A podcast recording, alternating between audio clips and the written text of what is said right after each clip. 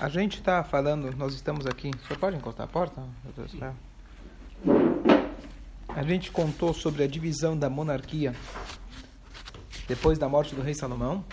Se dividiu entre um dos filhos dele, um rei chamado Rehavam, e depois surgiu um outro rei chamado Yerovam. E a gente contou a respeito deles, etc. Yerovam foi pecador, ele foi rei sobre dez, as dez tribos. Rehavam foi rei sobre duas, três tribos. E depois, num capítulo só, ele resume vários e vários reis que tiveram ao longo de períodos em Israel. E agora ele estaciona, ele para para focar num rei chamado Ahav. Esse Ahav é conhecido também por ser uma pessoa extremamente perversa. Ele casou-se com uma mulher também muito perversa chamada Isabel, também chamada Isabel. Essa rainha Isabel é extremamente perversa e a gente vai então estudar essa história, uma história famosa no Tanakh, muito interessante. Então vamos lá. Primeiro, esse Achav se tornou rei de Israel, tiveram vários até que chegou ele. E esse Achav era filho de Amri, é, e ele foi rei durante 22 anos do povo de Israel. Ele se tornou, ele se perverteu e ele se casou com uma mulher chamada Isével e eles eram idólatras. Pode imaginar um rei de Israel, posição máxima, idólatra. Ele fez árvores de Asherá, fez altares para idolatria e aparentemente está tudo indo bem para ele, tudo está indo maravilhoso. De repente aparece uma figura que é extremamente conhecida, um senhor chamado Elial Atishbi, mais conhecido hoje em dia como Elial Anavi. É. Elial Atishbi. Se a gente vê a musiquinha que se canta no sábado à noite, Elial Anavi, Elial Atishbi. Que quer dizer Tishbi? Ele era, na verdade, Toshav. Toshav é morador, certo? Toshav, Moshav, em hebraico, ouviu a palavra Moshav, Kibbutz. E alguns falam que ele era da tribo de Binyamin, outros falam que ele era da tribo de Gad. Então ele era um Tishbi, quer dizer, ele era morador, certo? E ele vinha de Gilad. Ok. E ele veio agora profetizar, como a gente já mencionou outras vezes, tinham vários profetas nessa época. Ele veio profetizar perante esse rei. E ele fala o seguinte: Em nome de Hashem, eu juro em nome de Hashem que eu estou perante ele, que a partir de agora só vai haver chuva se eu disser. E aqui é uma coisa. É, não, não, mas eu vou fazer uma nova. Só que pedimos primeiro vamos terminar. Vamos ver aqui. Porque eu não confio muito nas suas cabeças. E agora, ele fez uma. Na verdade, Eliyahu Navi meio que se intrometeu num reino, num assunto que normalmente está acima da força humana. Nós sabemos que tem algumas chaves que Hashem não entrega para ninguém. Uma delas é a chave das chuvas. Isso está na mão de Hashem. Mas o Eliel Anavi, em nome de Hashem, mas ele, depois ele vai ser meio que admoestado por isso. Hashem vai falar para ele mudar de ideia mais para frente. Mas ele vai falar, ele fala pro Rav, não vai ter chuva. O comentarista ele traz o contexto, como aconteceu essa história. Então vamos voltar um pouquinho à história.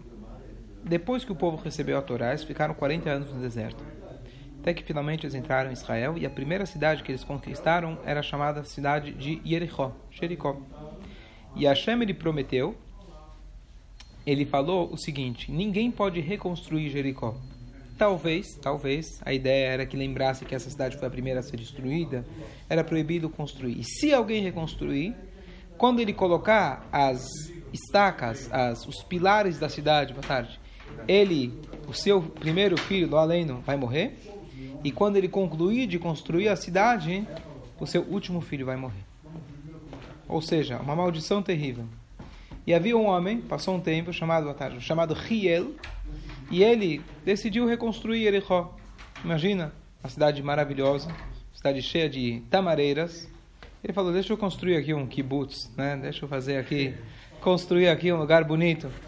E aí, Kuf E havia uma proibição, mas ele não ligou. E mesmo que o primeiro filho dele morreu, ele não deu bola. O segundo filho dele morreu, não deu bola. E se concretizou a profecia de que ele enterrou seu último filho quando ele terminou de construir a cidade. Essa é a história. Eliel Navi foi naquela casa, dizem os comentaristas. Ele foi lá consolar o pai. E junto com ele estava. É, junto com ele estava o profeta, o rei, desculpa. Então Eliel Navi foi lá, encontrou o rei na casa desse Riel, que construiu a cidade. E esse rei, que poderia muito bem aprender a lição, um cara que acabou de perder o último filho porque ele desrespeitou Deus, ele fez o contrário. Ele falou: Olha, tá vendo, essa Torá não está com nada. A gente fala todo dia no Shema, está escrito no Shema, que se você cumprir a vontade de Hashem, maravilha. Se você não cumprir a vontade de Hashem, fizer idolatria, Deus vai trancar as nuvens do céu, vai parar as chuvas. Tá vendo? Tá tudo maravilhoso. Tô fazendo idolatria. a vida tá maravilhosa. Vocês aí ficam presos nos seus textos bíblicos, antiquados. Tô aqui servindo idolatria e tá tudo maravilhoso. Esse foi o rei Ahav, que é o rei atual. E aí o Eliel Anavi ele fala para ele Hã? Ó, é dessa semana passada agora? É? Tá bom, Shkoyach. É verdade. Quer dizer, não lembro. e aí, o rei fala para ele, então, o Eliel Navi fala para ele, toma lá da cá. É assim? Saiba que então não vai ter chuvas. Até eu falar. Certo? Quero ver hoje quem tem força de falar, ó, a partir de hoje não chove mais. Você pode, você pode cortar até o salário. Até, até no, amanhã não tem salário mais. Até eu disser, tudo bem. Você vai cortar as chuvas mas foi assim, esse era o contexto, esse era o contexto. Segurar aqui. Vai rir Hashem elav E assim foi as palavras. Então, ele foi lá, encarou o rei e deu para ele, falou para ele, acabou. Não vai ter mais, não vai ter mais chuva. Se vira agora. Interessante até que ele fala aqui não vai ter nem chuva, nem, or, nem orvalho, nem chuva. Interessante que normalmente se diz que o orvalho é algo que Hashem prometeu que nunca iria parar, porque o orvalho sempre tem a chuva, vezes para, mas o orvalho é constante. O orvalho Aqui molha ele... também, né? Molha um pouco, sim, mas o orvalho é o tipo de coisa que não precisa, quer dizer, não precisa de uma reza especial. O ah. tal sempre tem. E aqui ele fez uma exceção à regra e ele parou inclusive o orvalho. E agora Hashem fala para ele ao navio o seguinte: Lech vai embora daqui. E vai para outro lugar. Por quê? Para que o Ahav não queira te matar. Porque é comum, quando você, pre, você é, profetiza. profetiza alguma coisa negativa para a pessoa, o mais normal, é igual quando você critica alguém. Em vez da pessoa olhar para si e falar, poxa, talvez ele me chama a atenção de uma coisa que eu preciso repensar, você normalmente fica nervoso com a pessoa. Certo? Você joga a culpa nele. Num profeta, apesar de ser profeta, ele veio te falar, olha, não vai ter chuva. Você, ao invés de resolver o problema, você vai lá querer acabar com o sintoma, querer acabar com o profeta. Mas ele falou porque não haveria chuva? Então, eu te falei que era o contexto. É, o, ah, é, o contexto era que ele falou, ó, é fácil idolatria, tá tudo bem. Ah, é, tá tudo bem? Ele... Não tá mais. Tá certo? Tá. E aí, então, ele foi embora. E a gente sabe, o conceito é, apesar que ele é um profeta de Deus, o profeta de Hashem também tem que tomar as devidas providências naturais de se proteger. Então, não poderia falar, bom, eu estou aqui tranquilo, Deus vai me proteger. Certo? Não é que nem o cara que decide voltar lá para Venezuela e talvez vai ser preso ou não. Vamos ver. Ou morto. Coragem, né? Ou, ou morto. Ou morto. Pode ser morto. Quem... Esperamos que não. Esperamos que não. Coragem. Bom. E ele vai então à direção leste, Hashem manda ele, e Hashem manda ele se esconder, ele vai se esconder perto é, de um rio, tá certo? É, perto do, do rio, acho que é o, o e do, desse rio ele vai beber água. Ele vai numa caverna perto de um rio e Hashem manda para ele os orvim, os corvos, e eles vão lá e eles é, sustentam ele. Então essa é a famosa passagem de que e ele mostra é, esses corvos, é, então esses corvos na verdade eles vão ser quem sustentam, quem vão sustentar o Elial Anavim. Aqui. Sustentar de que forma? Já vou, já vou falar. Eles vão trazer a comida para ele. Hum. Certo? Os corpos.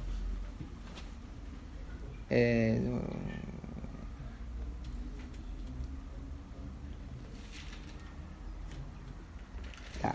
Então, tem duas explicações. Uma fala que Orvim é pessoas de um lugar chamado Orev, que seriam uhum. negociantes, mas a explicação literal são os corvos. Os corvos iam trazer comida para eles. De alguma maneira, com seu bico, eles iam trazer para eles. Um milagre. Agora a pergunta por que Hashem escolheu justo o corvo. Então, não sei quem aqui estava presente, eu dei um shiur. Inclusive, eu gravei ele na hora que eu fui mandar. Eu acabei, vi que não gravou. Então, foi um shiur muito, muito curioso sobre o corvo. Aonde a gente tem corvo na história? Noah. Então, antes da pomba que Noah mandou, que a pomba veio com a, com a folhinha na mão, na, na, no bico, ele tinha mandado um corvo. E o corvo foi e voltou. E que, o shiur que eu tinha falado, uma coisa, eu descobri umas coisas muito curiosas do corvo, é de que o corvo ele é extremamente cruel, inclusive com seus próprios filhos. O corvo, é, ele foi um dos únicos que desrespeitou a lei de Deus dentro da Teivá. A lei de Hashem dentro da Teivá era que não se podia ter relações. Uma vez que o mundo estava sendo destruído, não é momento de você procriar. E tiveram três indivíduos, três criaturas que desrespeitaram. Um foi Ham, o filho de Noah, aquele que posteriormente teve castrou o pai, teve um relacionamento com o pai e castrou seu próprio pai e foi amaldiçoado. O segundo foi, sinto lhe dizer, o cachorro. E o terceiro, e o terceiro, e o terceiro foi o corvo. E curioso, a, a, a, raça. E, e aí tem toda uma história que na verdade o Noah ele mandou o corvo e o corvo foi e voltou, não fez sua missão. Então ele foi admoestado por isso e o Noah deixou ele fora da Teivá. Ficou de fora de castigo. Então tem várias explicações qual foi a história. Uma delas é que o corvo queria ter um relacionamento com Noah. Uma coisa muito. Era com Noah que eu tinha falado, você lembra? Era um relacionamento tinha com. Ciúmes do Noah. Tinha ciúmes, ciúmes do Noah, tá certo? Ciúmes do Noah. Então, aí eu expliquei o que, que significa o corvo, ciúmes do Noah, etc. Mas ele representava, representa um animal, é, um animal de péssimas características, que não tem pena, inclusive, dos seus próprios filhos. Aí eu fiz várias alusões, agora realmente não, não lembro todos os detalhes, mas tinha muita coisa interessante. Mas uma das coisas curiosas é que esse corvo volta e aparece aqui em Elial Navi. Então, a explicação por que Deus mandou corvos, então a explicação conhecida é de que Hashem quis mostrar que quando ele quer fazer milagre, ele mostra para você que mesmo um corvo, que ele é o pior, entre aspas, ou um dos piores dos animais que sequer tem piedade dos seus próprios filhos, ele mesmo, quando é para fazer a vontade de Hashem e ajudar o Elial Anavi, eles vão ser os emissários de Hashem para fazer a vontade de Hashem e ajudar o Elial Anavi se eu não me engano, uma das outras explicações que eu tinha dado, que a Shan também quis dar para ele um sinal. É, de que eu acho que, é, se eu não me engano, estou tentando lembrar, mas de que o corvo ele foi, ele foi, ele é duro com os, com os seus filhos, ele é, ele é, qual a palavra? Severo. Severo com seus filhos, ele é ríspido. Ríspido em pior. Acabei de falar a palavra, esqueci. Bom, e assim também o Elial Anavi, Elial Anavi cruel cruel. É pior que tudo isso. Ele é cruel com seus filhos, então eu acho, se eu não me engano, que foi uma alusão que Elial Navi, ele não posso falar intrometeu para Elial Navi, mas ele entrou num ramo que não era para ele ter entrado, de chegar aí para as chuvas de repente, tá certo? É... Então não era uma coisa que assim, achei em algum momento ele precisava ter revogado isso imediatamente, não era uma coisa que ele poderia ter aparentemente ele extrapolou um pouquinho essas regras. E, então Hashem usou o corvo para mandar para ele essa mensagem. Era alguma coisa nesse ah, sentido. Foi o O Elial. Apesar de que ele foi em, em Hashem mandou ele lá, mas foi uma ele acho que tirou isso um pouco de proporção, talvez era mais tempo do que precisava, e ele até que no final Hashem manda ele tirar isso e voltar para lá e deixar a chuva voltar. Muito boa pergunta. Essa pergunta volta sempre. Com as duas possibilidades, se era um corvo ou moradores locais, como que a gente resolve essa, essa parada? Então, eu dei um shiur semana passada a respeito disso, de que a Torá, ela tem perigoso a linguagem que eu vou usar, mas para você entender o conceito, tem múltiplas verdades. Aí você vai falar, como que é múltiplas verdades? Ou é sim ou é não. Se é sim, não é não. Se não é não, é assim. Como funciona? Mas a gente tem, tudo, em todo o Talmud, toda a Torá você tem que dia que Deus criou o homem. Tem discussão. Que dia foi dada a Torá? Foi discussão. Tudo a gente tem discussão. Que dia foi o dilúvio? Tudo nós temos discussão. Qual deles está certo? Tá certo? Temos discussão. Tudo, Beit Shammai, Beit Hillel, todos os sábios. E a verdade é que são, a Torá, na verdade, é multifaceta ou multicamadas. Dependendo em qual camada você vai falar, não tem razão. Então, vou te dar um exemplo muito simples. Eu olho para esse objeto aqui e eu pergunto o que, que é isso. Então, se eu perguntar, talvez para você, você vai falar é uma cadeira que é feita para sentar. Se eu perguntar para um, um, talvez um, um químico, ele vai dizer para você que são átomos, tá certo? Se eu perguntar para a fábrica, vai dizer que é feito de plástico. E todos são verdade, tá certo? Então você tem várias formas de olhar para o mesmo objeto e todas são verdades. Depende o contexto, ela continua sendo verdade. É só um exemplo, não é, não dá para a gente encaixar aqui perfeitamente. Mas Beit Shammai e Beit Hillel são dois sábios famos, famosíssimos que eles discutem sempre, um fala que pode, outro que não pode. Depende em qual camada. Depois, no final das contas, tem que decidir qual deles que eu vou seguir. Então foi decidido que a gente vai seguir o Beit Hillel, por exemplo. Mas o Beit Shammai não está errado. A visão dele é uma visão correta, autêntica e verdade da Torá. A linguagem é, em hebraico, Eilu Vaeilu Divrei Elokim Chaim. Esse e esse são palavras do Deus vivo. Quer dizer, Deus falou as duas coisas. Qual delas Deus falou as duas? Quais, quais foram? Os dois. Como você vai resolver isso na prática, na realidade? Não sei. Mas ambos têm as suas razões e, e pelo menos alegoricamente, ambos têm razão. Qual os dois foram na prática? Não sei. Mas com certeza tem um sentido, talvez, de pessoas terem trazido, seria um sentido talvez menos milagroso, mas tem um sentido que fez questão de usar a linguagem de corvo, que mesmo que não fosse literal um corvo, tem essa ideia do corvo uhum. espiritual por trás. Certo? É uma maneira da gente conciliar, mas ambas são verdades. Certo? Então, o Tanar continua que diariamente traziam. Diariamente os corvos traziam para ele é, traziam para ele carne e pão de manhã e pão e carne à tarde. Ele bebia água de lá. Tá certo?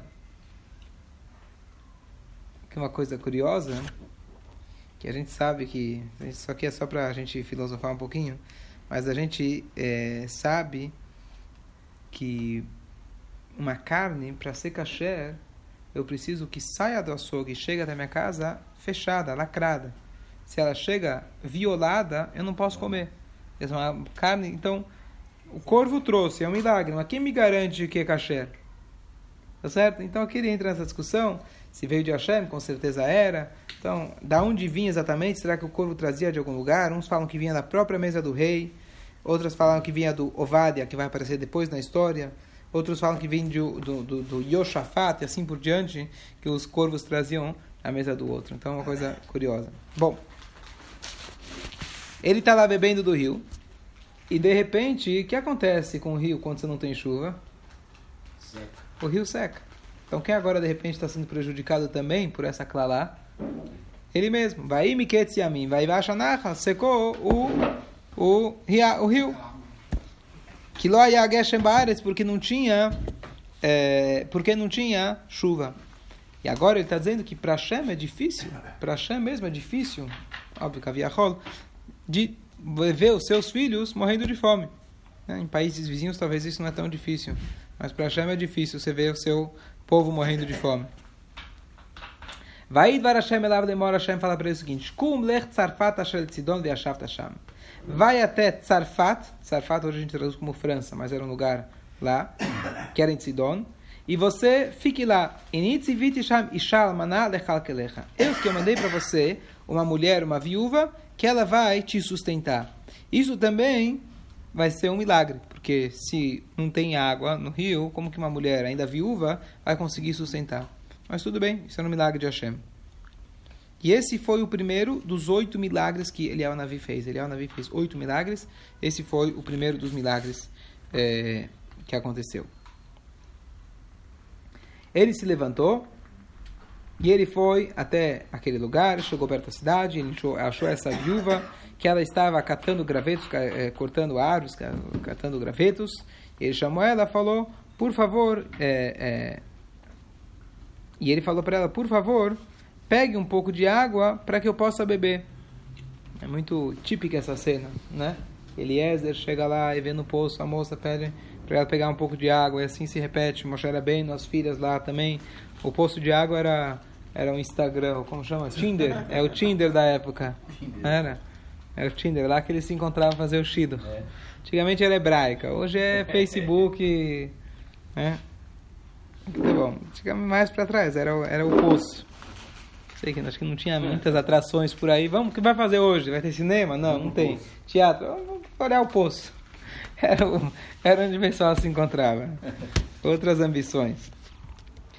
É, Vatelech lakach, ela foi pegava e crai leva yomar likhina ali pat lechem beadech. E aí ele falou, pegue por favor um é, um pão em suas mãos. Tá, só corrigindo aqui a questão do poço. Aqui ele fala, não foi no poço, corrijo, não foi do próprio poço. Ela tinha água da casa dela, mas ele usou essa esse método do- de me trazer água que sim ele aprendeu de Eliezer. Eliezer queria identificar quem era a menina que seria a esposa futura do seu amo. Agora ele, ele queria identificar quem seria a mulher que Hashem tinha falado, olha, vai ter uma mulher, uma viúva e etc. Então ele viu uma mulher viúva, porque a gente vê várias vezes na Torá, a Torá fala uma viúva, apareceu uma viúva, a Bigdei al-Menutá, você tem sobre Tamar na Torá.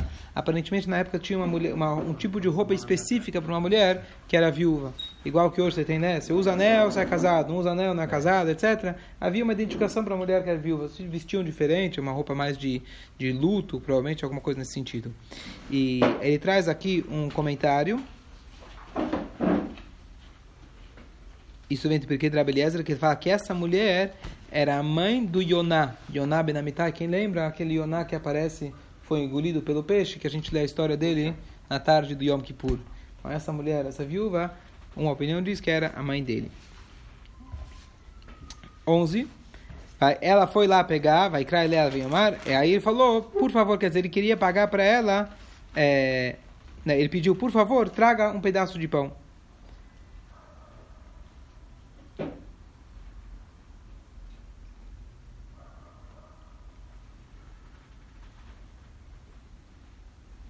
E aí ela responde.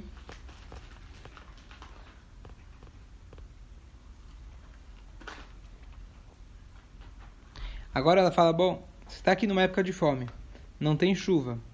Você tem a coragem de pedir para uma mulher que está catando graveto para conseguir algum trocado, numa época de fome, viúva, e agora tem filhos para sustentar. Você, seu marmanjão, vem pedir para mim te servir água? Né? Que, que história é essa? Então ela fala: Eu, im yesh li ma'og. Ma'og é uga. Ma'og é o mesmo verbo de uva. Se eu tenho uga, um, uga não seria, né? Não é esse negócio de chocolate, doce. Uga seria um, uma torradinha, uma, uma bolachinha, ou qualquer coisa, qualquer coisa para comer. Kim. Eu tenho uma, uma colher de farinha em casa, tá certo? Mínimo. E eu tenho um pouquinho de azeite, um, um potinho pequeno de azeite. E olha que eu, olha que eu estou fazendo, eu estou catando graveto, tá certo? E aí eu vou fazer para minha casa, para mim e para meus filhos. É isso que eu vou comer. E depois disso eu ainda vou morrer de fome, porque essa é a última coisa que eu tenho em casa. E aí Elial fala, não se preocupa. Altiri, você não vai morrer de fome. Eu sou Elial Navi, prazer em conhecer comigo, não vai ter problemas. Eu tenho corvos que fazem o rap na minha casa, eles eh, apertam delivery, todo dia de manhã, carne, frango, asgarrá, rabínico, vem direto da, da- direto de Hashem, não tem custo, custo zero, você vira sócio, paga a sua como que é? Por mês, 20 reais por mês. Aqui comigo não vai ter fome, não se preocupa, não precisa nem de chuva. Você tem rap, tá tudo bem. Tá certo? Aí ele fala, não tenha medo, boia sikit varech. Certo? Então vai para casa, faz exatamente isso. Se tem um bolinho, faz lá teu bolinho, não tem problema. Ahasili me chamo gaktana. Mas faz para mim um pedacinho pequeno é, do teu pão, da tua bolachinha, dá um pedaço para mim. Tá certo? Porque eu estou cansado do caminho. Mas em mérito disso, Hashem vai fazer com que não vai faltar nada para você. E aí ele fala: cada kemer lotichle, o teu pote de farinha não vai terminar. E o teu pote de shemen não vai ficar faltando. Até que Hashem volta a trazer chuvas. Você vai ter lá, vai se repor sozinho, não fica preocupada. Aqui uma coisa curiosa: se a gente está falando de um navio de Hashem, o que está insistindo para a mulher dar o, o pouquinho de pão que ela tem? Se vai ter brachá, se você consegue fazer proliferar aquele negócio, então você também não tem muita fome. Que tipo de navio é esse? Mas eu acredito que aqui a mensagem é que a gente vê muito claro de que quando você quer uma brachá de Hashem, você pode não ter nada, mas desse pouquinho que você tem, você tem que dar alguma coisa para Hashem. O primeiro passo tem que vir de você. Ele exigiu, com ela com muita dificuldade que ela tinha. Você tem 10 centavos, um centavo você vai pegar e vai dar para te dar cá. Eu exijo isso de você. Que dessa forma, a partir do momento que você teve essa esse, essa atitude, esse comprometimento, apesar da dificuldade, não se preocupa, nada vai te faltar. Então aqui é uma mensagem muito, é, muito importante, mas está tá escrito que um, que um, se a pessoa traz um korban para Hashem, mesmo que você seja ani, um korban ani, um korban pobre, mas você deu daquilo que você tinha, Hashem, Bezat Hashem, um dia lá na frente vai poder dar oportunidade para você dar um korban ashir, para você dar um korban de um rico. Mas você tem que dar um korban. Ninguém está isento de dar ninguém está isento de fazer algo pelo outro. Se você está em extremas dificuldades, ainda assim dentro disso você pode ajudar uma outra pessoa. E dessa forma, você vai conseguir que Hashem te abençoe e não vai faltar chuva, não vai faltar nada. Hoje a gente fala de crise, né? Isso que é crise. Não tinha chuva, já estamos falando aqui de um restinho de farinha. Esse é aquele episódio que ela coloca. Isso se repete, essa mesma ideia é idêntica. né? Assim, esse conceito de quando ele, não é, lá é o profeta Ovad, é um pouco, Ah. pouco depois, na mesma época, que ele fala para a mulher, para mulher, né? para para mulher do do a mulher do Ovadia. O Elisha fala para a mulher do Ovadia, ele fala para é, para ela pegar um pouquinho de restinho de azeite. Lá também, quer dizer, precisava pegar de alguma coisa que ela tinha e disso ela ia conseguir fazer o resto. Quer dizer, precisa de uma coisa para abrahar. E assim foi, ela fez exatamente igual Ariel fez, e ela, come, é, é, é, e, e, ela, e ela comeu, e assim comeu, a, a família dela pôde comer, e o, o pote de farinha não acabou, e o pote de, de, de, de azeite nunca faltou, exatamente como a Hashem falou para Elial. Ok? Muito bom. A melhor passagem é. Vai Advarim depois dessa história, Halab Neisha Balatabait. O filho dessa mulher ficou doente. E agora vai acontecer o segundo o segundo milagre. Vai Halio Hazak Meod estava muito doente, que Ada Shalom Traba não tinha, não sobrou nele alma, quer dizer, ele estava certo? Ele morreu. Vatomer Elial, Mali Valach Isha Elokim.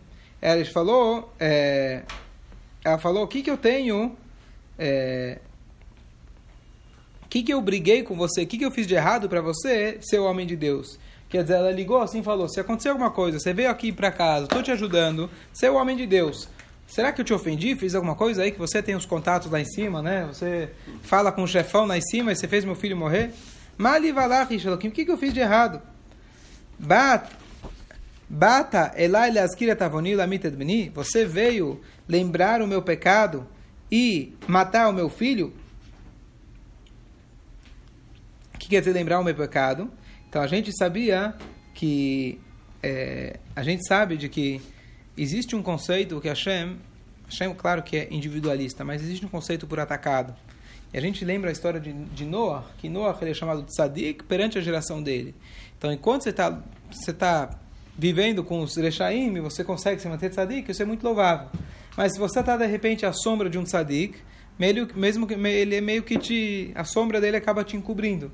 Então ela falou, você estando aqui, meio que eu fiquei para trás, talvez, perante os olhos de Deus. Você é o grande Tzadik. Eu era até então considerada uma mulher boa e, e, e uma pessoa, um exemplar, uma pessoa exemplar.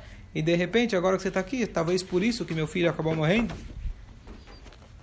Vai Yomer Eliatni Laed Benech. Ele falou, dá aqui para mim o seu filho. Vai Kachei Mechekad, pegou do colo dela, vai Aleu, El Aliyah, Asher Yoshev Sham, ele trouxe ela para, trouxe o, o, a criança, o filho para o seguro, segundo andar, e aqui a gente vê que eles não moravam na mesma casa, quer dizer, como pode ser uma mulher solteira, uma mulher viúva, morando com o profeta de Hashem. Então ela, ele tinha lá, alugava né, o sobrado. E ele pegou dela e levou a criança lá em cima, vai escrever o metatói. E ele colocou ele para deitar sobre sua cama. Vai crer Hashem, vai Yomar, ele chama Hashem, chama Hashem e diz: Hashem Elokai, Agam almanash animit gorer ima hariot alamit benah. Até para essa mulher viúva que eu estou morando junto com ela, você fez o mal. A linguagem que ele usa: Hareota, você fez o mal para matar o seu filho.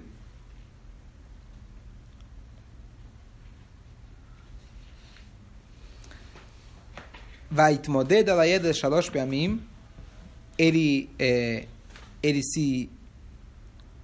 A linguagem vai tmoded é como se fosse que ele estava medindo é, é, a criança, e aqui a linguagem é que ele colocou sua boca na boca da criança, os seus olhos com os olhos da criança, suas palmas perante as palmas da criança, é, e dessa forma ele queria transmitir energia para ele. Óbvio, isso não é uma, não é uma lição de casa para se fazer, tá certo? Lo além, tá certo? É, estamos falando aqui de Eliel Navi. Três vezes ele fez isso e ele chamou Hashem. Hashem Elokai Tashev na Nefesh Azel Kivó. E ele falou, por favor, devolva a alma dessa criança sobre ele.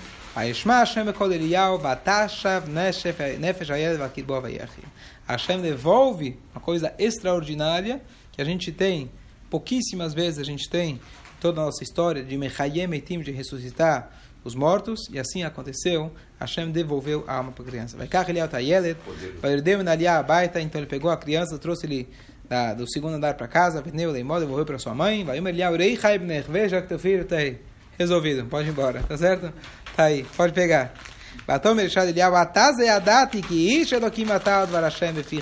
Agora eu sei, certo? Agora eu sei que você é um homem de Hashem e ficou claro para mim que o que fala, o que você fala é verdade.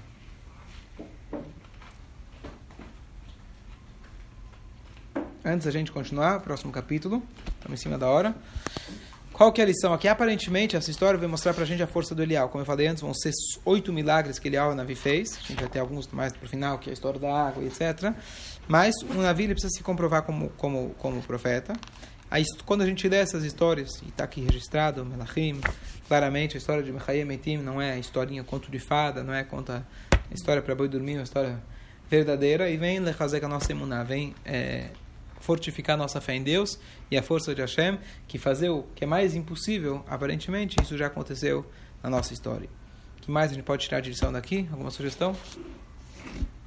Posso parar? Muito bonito. Um, um grande Raham nos falou aqui de que ele falou a força da retribuição, o, o, a grandiosidade da retribuição. Vamos ver, Eliyahu Navi tinha o poder de ressuscitar. Aí ele tinha uma tinha uma, uma bala na, na arma dele, certo? Você não vai usar muitas vezes essa, esse recurso, você não pode usar muitas vezes.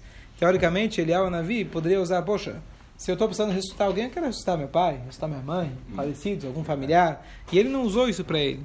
Quando que ele usou isso? Para retribuir a bondade daquela mulher que deixou ele, é, ele morar lá. Então aqui a gente vê a grandeza que maior é a força da retribuição do que você ressuscitar um morto. Ele não usou essa bala, essa, esse recurso para o seu benefício. Isso ele não fez. Mas quando era para retribuir para alguém, ele fez. Tá certo? Era isso? Escolha? É, bonito, muito bonito. Mais alguém? Depois dessa. Acabou. Checkmate, muito bom. Espera, temos alguns minutos. Estão com pressa? Temos aí. Mais três minutos. Capítulo 18. E passaram-se muitos dias, quer dizer, agora terceiro ano. A gente pode parar e pensar como que eles conseguiram ficar três anos sem água tá certo? Não tinha naquela época irrigação no deserto, é, puxar água, transformar água do, né, do ar, qual é o nome disso? Hã? Água do mar. Não, não, é dessalinização, é a outra que trouxeram para cá, ou aquela máquina que... Ah, sim, do ar. Hã? Do, do ar, né? Não tinha lá ainda, pelo menos não que eu saiba. Três anos sem água. Lechera elachav, vai lá, reira elachav, Deus fala para ele, vai agora para o Achav, Vietnam matar Chega, Hashem fala, tá certo? Porque, olha, até então e nem depois. O Ahav não vai se arrepender. Três anos sem água. Eliel Navit falou, o profeta de Deus falou, a culpa é tua. Eu não vou dar chuva até quando eu quiser. Vem falar comigo. E ele não, não se mexeu. Olha a força do pecado, a força do... Quando a pessoa está enganada, quando a pessoa está fazendo pecados, olha onde, onde ela chega. Então ele foi aparecer perante Ahav, e a fome estava severa lá em Shomron.